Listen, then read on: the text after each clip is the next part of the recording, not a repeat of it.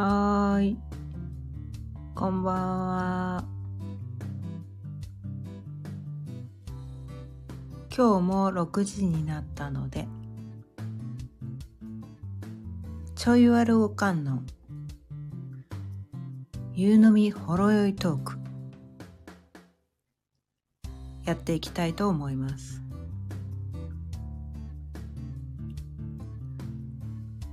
早いものでもう今日で15回目になるんですがそもそもねこのスタンド FM 始めたきっかけというのが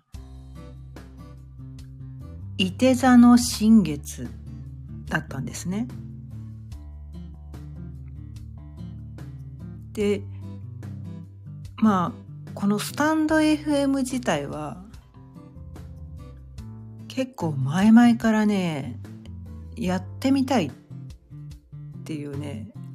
思いだけはあったんですけれども。なかなかこのなんかこう踏み出すきっかけがつかめなくて。それでねなかなかできずにいたんですけれども。このね新月新月っていうのはね新しい月なのでなんかこう新しいことを始めるのにすごく適した時期みたいなね。こう自分のこのビジョンを実現するためにじゃないですけど何かこう新しい一歩を始めるのにいい時期だ。っていうのもあって。でまあそのパワーを借りて。いてさって結構こうイエーイみたいなこうパーリーピーポーみたいなちょっとお祭りみたいなちょっとねアップテンポなエネルギーがあるので。でそのいて座のそのアップテンポのこの楽しげな自由ななんかそういうエネルギーとその新月だからっていうねそのエネルギーを借りて私はねこのスタンド FM っていうのを始めてみたんですね。まあ私はあの星読みとかマヤ暦とか数比とかいろいろやるんですけれども何のためにやってるかというとなんかそういうね宇宙の流れに乗って宇宙のエネルギーを借りて生きた方が楽な楽だっていうのにねある時期気づいたからなんですね。まあそれをヨガをやってて新月満月ってなんかいつもと違うっていうのを考えあの感じてて。そこから星読みに入ってる人なので新月満月とかどうでもいいじゃんから入ってる人ではないので なんか違うぞっていうところから入ってでも何座の新月とか何座の満月とかまだわからない時期から入ってで星読みを学んでやっぱりそれぞれねこの何座の新月とか何座の満月とかなんかねそれにもやっぱりその宇宙のエネルギーがあって意味があるんだっていうことに気づいてからは結構ねそこを意識するようになってきたんですね。でまああの、まあ、これ星読みのお話になってきちゃうんですけれども。まあ私たちが住んでいるこの太陽系っていうのは、まあ、太陽が中心にあってその周りをね惑星がこう回っているという。その中にね地球もある。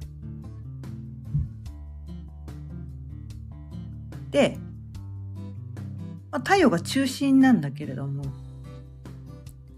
地球の一番近くにある星っていうと惑星ではないんだけれどもやっぱり月なんですね。肉眼でやっぱり一番よく見える星。一番我々がね、日常的にこう感じられるのって、やっぱり太陽と月だと思うんですね。で、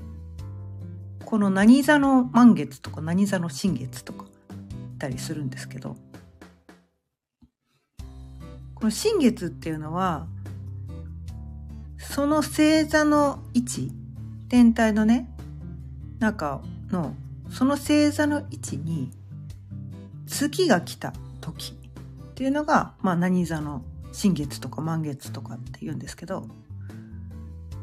で、新月の時っていうのは、太陽も同じところにいる。重なってる状態ですね。月と太陽が重なってる状態が新月。なのでこう月が太陽の影に隠れて月が見えなくなっちゃうみたいなねそんな感じなんですけどで満月っていうのは月と太陽が真向かいにある真向かいにあるっていう感じ状態が満月なんですね。でまあ今日は双子座の満月ということで、まあ、月が双子座っていうところにあるんですね。で、この双子座とかね、十二星座、これね、私たちこう生まれ、あの、星座何座とか言って言ってるのは、実際にこう天体にある星座のことを言ってるわけでは実はなかったりするんですね。だってあの天体には白鳥座とか大熊座とか小熊座とかなんかこう占いの世界に出てこない星座もあるじゃないですか。だから実際にある天体にある星座とはそれは置いといてこう地球から宇宙を見た時に宇宙をね見た時にねこの全部をね12分割にしてそれぞれどういうエネルギーがそっちの方向にあるかみたいな。なんかそういうところで今のね十二星座っていうのを当てはめていった昔の賢者がね昔の賢者が 当てはめていったっていうのなんでまあそういう感じでまあ今日はですねその双子座に月がある。で、真向かいの伊手座に太陽がある。今はね、伊手座月間なので、うん、伊手座に太陽がある。なんかそういう日なんですね。で、その360度を、まあ、12分割にすると、まあ、一つの星座が30度ずつになってくるわけですよ。まあ360割る12だから、まあ30ですよね。なの、で、その何座の何度にあるのか、月がね、何座の何度にあるのか。まあ、今で言えば双子座の何度にあるのか。太陽であれば太陽のいて座の何度にあるのかによって意味があるんです一度一度に意味があるんですだから同じたんあのいて座ならいて座のね星座の人でも一日ごとに度数が違うのでそれぞれ一人一人こうね、やっぱね、いて座の中でもテーマ変わってくるんですね。一度一度に意味があるから。ということで、今日のそのね双子座の度数っていうのが、17度っていうところにあるわけなんですけれども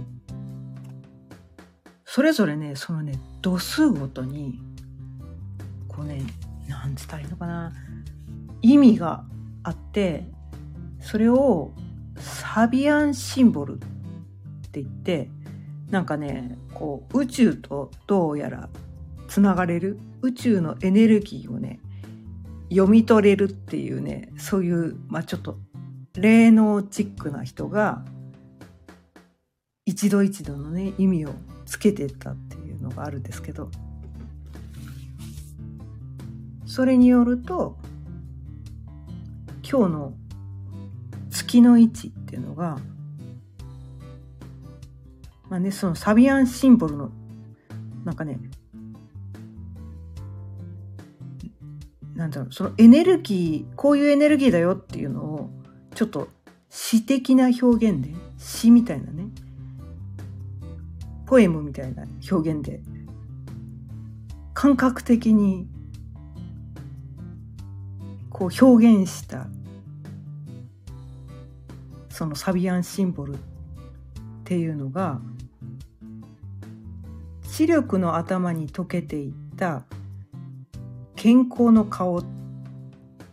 まあ、知力って知る力ですね。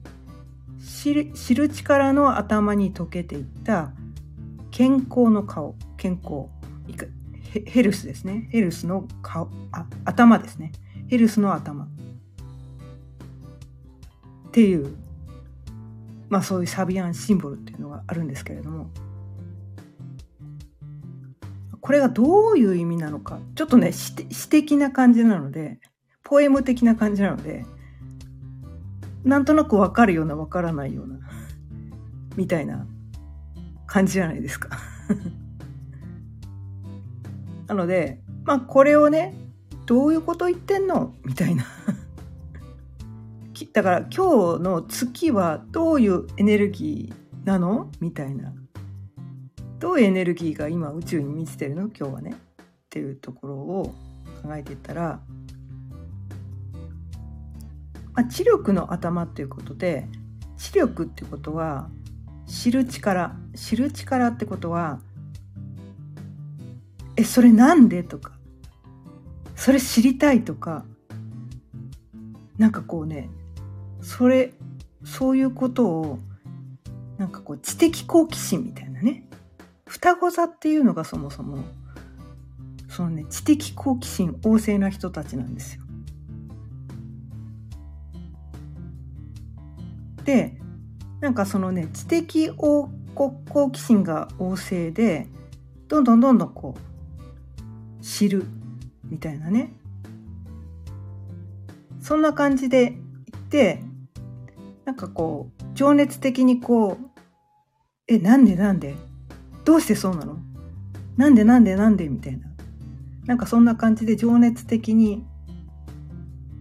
学んでいくことでまあ物事の本質を見抜くというかいろいろこと学学ぶことであそういうことだったんだみたいな、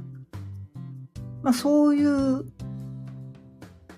ことをするみたいなエネルギーに満ちている。ってことなんですね。でこの双子座っていうか17度っていう度数っていうのがですねこの向かい側のいて座なんですけど向かい側ね。あのホロスコープでいうところに向かい側。向かい側のエネルギーをのなんかね影響を受けるみたいな。向かい側のエネルギーを自分で持ってきてなんかプラスに変換するみたいな。なんかそういう意味合いがあったりとかして。だ今ね伊手座月間。で太陽は伊手座にある。で伊手座の17度にある。っていったことでこの伊手座の17度っていうのはさっきも言ったそのサビアンシンボルっていうのがですね復活祭の日の出の礼拝。っていうねちょっとポエム的なお題がついてるんですけど、はい。まあ、復活祭の日の出の礼拝、ちょっと想像してみるとわかるように、復活なんですよね。復興とか復活とか、なんか一回ダメになりかけたけど、再度復活する、復興するみたいな、ちょっとなんかこうアップテンポな感じのエネルギーを持ってるわけなんですね。そういうなんかこう、どっちかというとポジティブなエネルギー。なんかそういう感じ？復活のエネルギーがある。太陽は復活のエネルギーがある。で、月っていうのは、その物事を探求するみたいなね。で、双子座っていうのは、ちょっとだからね、えっ、ー、と、子供なんですよね。あの、子供の、子供的な、ちょっと無邪気な感じの星座さんなんですけど、結構子供な感じなんですけど、だから子供ってほら、なんでなんでなんでって何でもかんでも知りたがるじゃないですか。あの感じが双子座っぽいって感じなんですけれども。伊手座はどっちかっていうともうちょっと大人になって、どっちかっていうとこう大学生みたいな。大学に行ってちょっとなんか難しいこと学んでますっていうのが、どっちもなんかね、そのね、知的好奇心があるんですけど、双子座と伊手座ってね、こう向かい合ってる星座さんっていうのは、なんかね、同じ共通のなんか目的があるんだけど、ちょっとなんかその表現方法が違うっていう意味合いがあって。で、満月の時って必ずだからこう、太陽と月が向かい合ってるから、その同じ目的に向かってるんだけど両方のエネルギーがこうね両方のエネルギーを取り入れるみたいな感じのところもあってで伊手座はもうちょっとねなんかこう高度なもの大人な感じもうちょっと知性がある感じのもの。子供が「なんでなんでなんで知りたい知りたい知りたい」っていうのとその復活のために高度な知性を使って復活するみたいな。なんかそういうのが今回のね満月のテーマだったりします。うん、聞いてくださってる方の中でねなんかそれに思い当たることがねある方いらっしゃるかもしれないんですけれども。まあ今までねちょっとね新月、まあ、天体の話をしてきたんですけど私はあのマヤ暦もあるやってるのでマヤ暦で見てみると今日は黄色い種っていうのと黄色い戦士っていうそういう紋章の日なんですね。で黄色い種っていうのは、まあ、種って言ってるようにこうせ、まあ、生命の種みたいなね。そのなんか種って開花する。だからそういう新しいことを始めるみたいな。なんかそういう目覚めとかね新たに目覚めるとか新たにこうせねあの芽生えるとかなんかそういう力を持ってるなんかそういうエネルギーと、黄色い戦士っていうのは、まあ、チャレンジとか、挑戦とか、自己との戦いとか、知性っていうのもあるんですね。で、ここにですね、この知性とかね、その目覚めるみたいなところに、さっきお伝えした双子座とで、今日は月が双子座にあって、太陽が真向かいの伊手座にある。で、双子座も伊手座もどちらも、その知的好奇心がすごく高い。でも、双子座はどっちかっていうと、子供が、なんでそうなんの？みたいな。なんで？なんで？なんで？って、何でもかんでも知りたい。に対して、伊手座さんっていうのは、もうちょっとね、大学生ぐらいの人たちが、ちょっとなんか大学院とか行っちゃって、高度な学問を学んでるみたいな。なんかそういう感じ。で、その中でも今日のサビアンシンボルが復活祭の日の出の礼拝ということでなんかこう新たに復活するみたいな。ちょっとダメになりつつあったけどまた復活するみたいな。なんかそういうエネルギーとそのさっきのね黄色い種っていうのの目覚めとか開花の力っていうのとなんかねすごくリンクしてくるんですよね。うん。なんかそんなところでやっぱりなんか両方で見てみるとまた違う感じで見られたりするんですね。で、まあ今日は満月ということで、まあ、本当はね、伊手座の新月からこのスタンド FM やってるので、伊手座の新月の時にもう 伊手座の新月のことを話せばよかったんですけど、ちょっとそこではね、やってなかったので、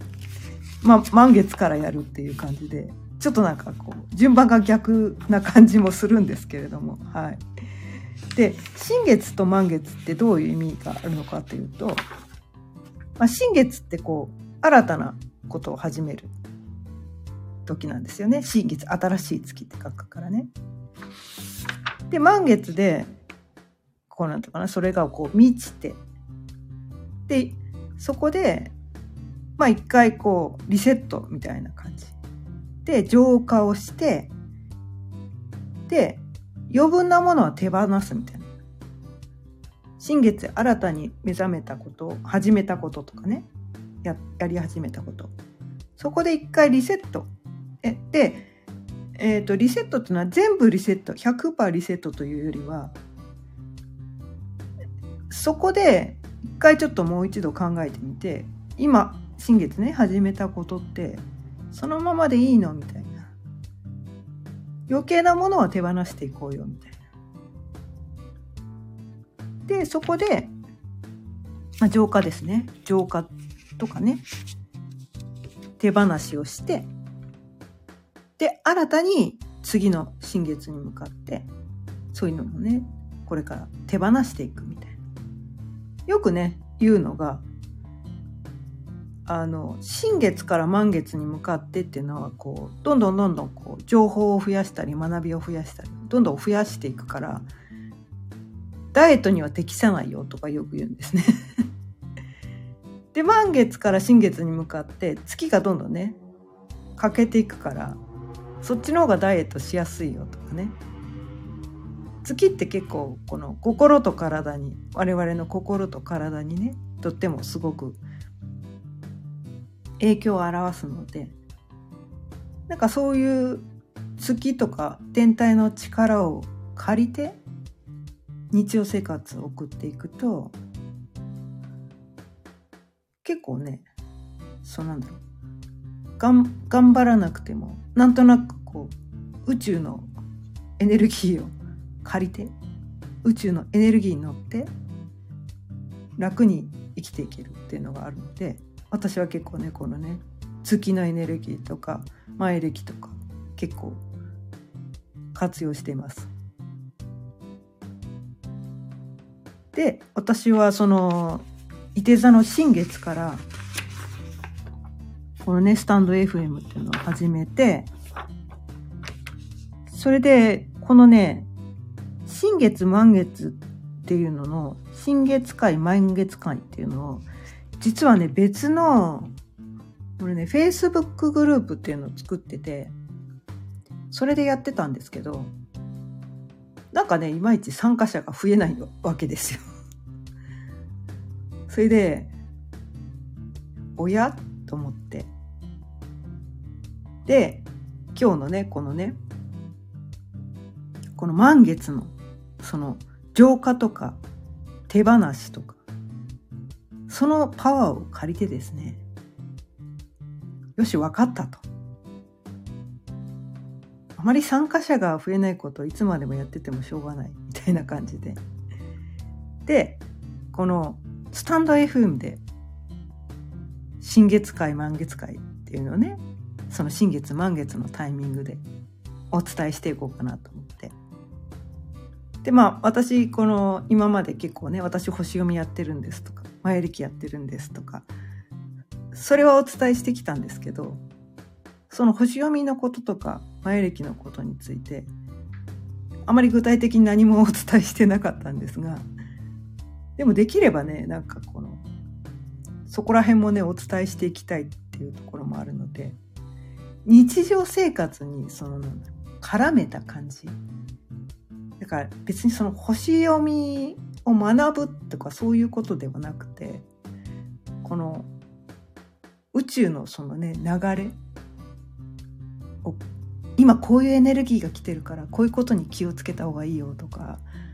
なんかこういうことをやっていくと今やりやすいよとか。多分その方が皆さん楽に生きてきてると思うのでこれからねなんかそういったこの天体のこととか、まあ、星読みのこととか前歴のこととかそこら辺もねちょっとねいつものお話に加えてお伝えしていきたいなと思っています。今、あの、聞いてくださってる方って、あれなんですかね、星読みを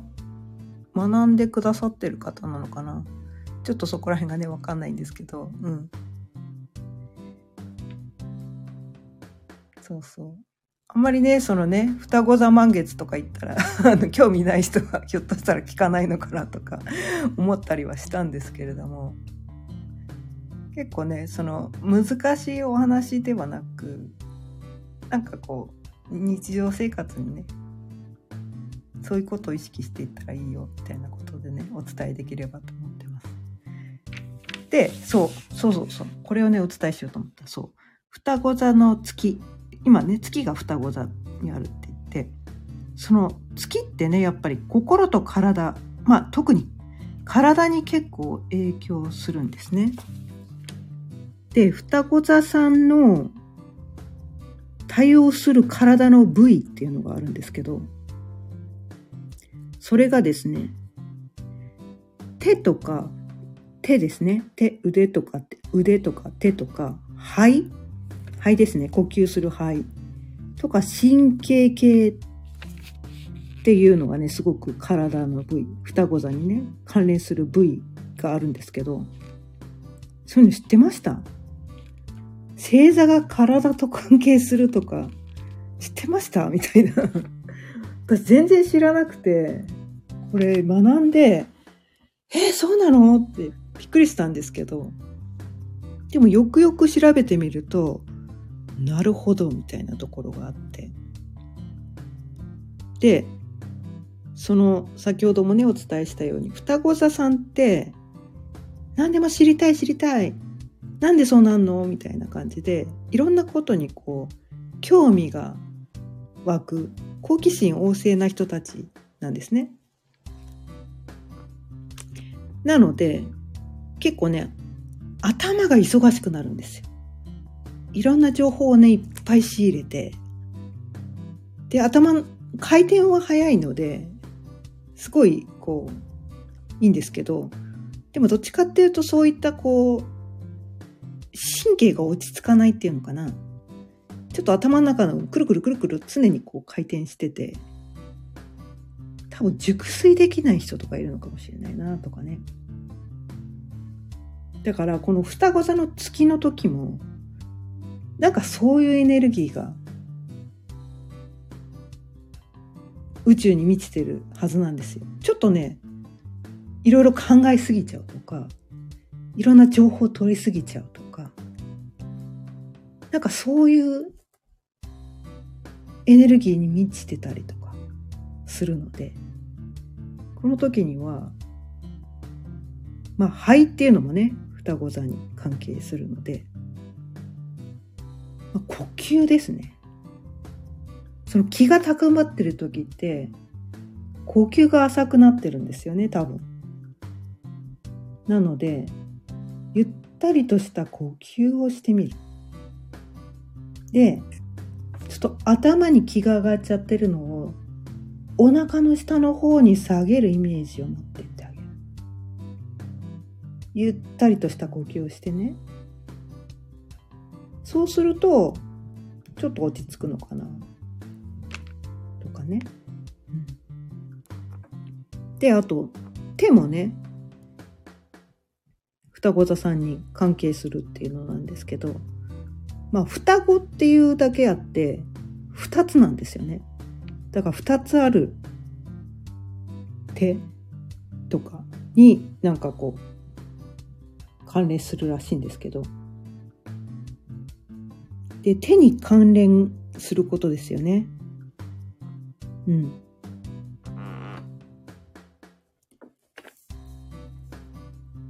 なんかそういうなんかその手になんかこうちょっとだからなんだろう。このエネルギーの時に手とかに故障が出やすいのかなっていうのも言えるので腕が疲れたりとかね。なんかその情報型で手を使いすぎちゃうとかね。なんかそういうこともあるかもしれないので